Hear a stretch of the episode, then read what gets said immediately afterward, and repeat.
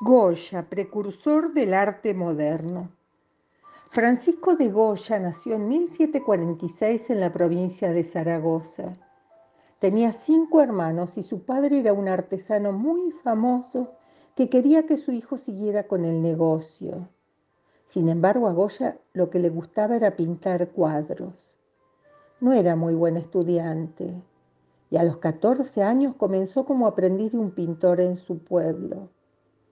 Estuvo cuatro años copiando estampas y dibujos y haciendo algún encargo hasta que decidió empezar a pintar por su cuenta. En 1763 se fue a Madrid para entrar en la Academia de San Fernando, pero no lo aceptaron. Conoció a un artista que le consiguió varios trabajos importantes que hicieron que Goya empezase a destacar y a ganar fama como artista.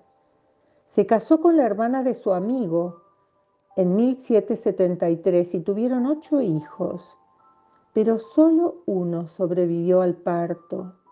El primer trabajo de Goya fue en la Real Fábrica de Tapices. En el año 1790 el rey Carlos IV le hizo pintor oficial de palacio. Como trabajaba para la realeza, muchos de sus cuadros se guardaban en el Museo del Prado de Madrid y hoy se conservan intactos. Cuando su esposa murió, se casó de nuevo y así estuvo hasta su muerte en 1828 en Burdeos, Francia. Hay mucho que decir sobre su obra. En general, Goya hizo muchas series de diferentes estampas y murales en las catedrales de toda España. Cuando se convirtió en el pintor oficial del rey Carlos IV y el resto de los nobles, les empezó a pintar retratos y cuadros para sus salones. Además pintó una serie de cuadros denominados Los desastres de la guerra, basados en la guerra de independencia española.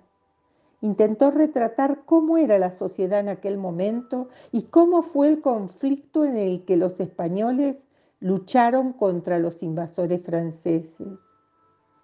Algunas de sus obras más conocidas son La maja vestida, La maja desnuda, Saturno devorando un hijo, La carga de los mamelucos, La familia de Carlos IV.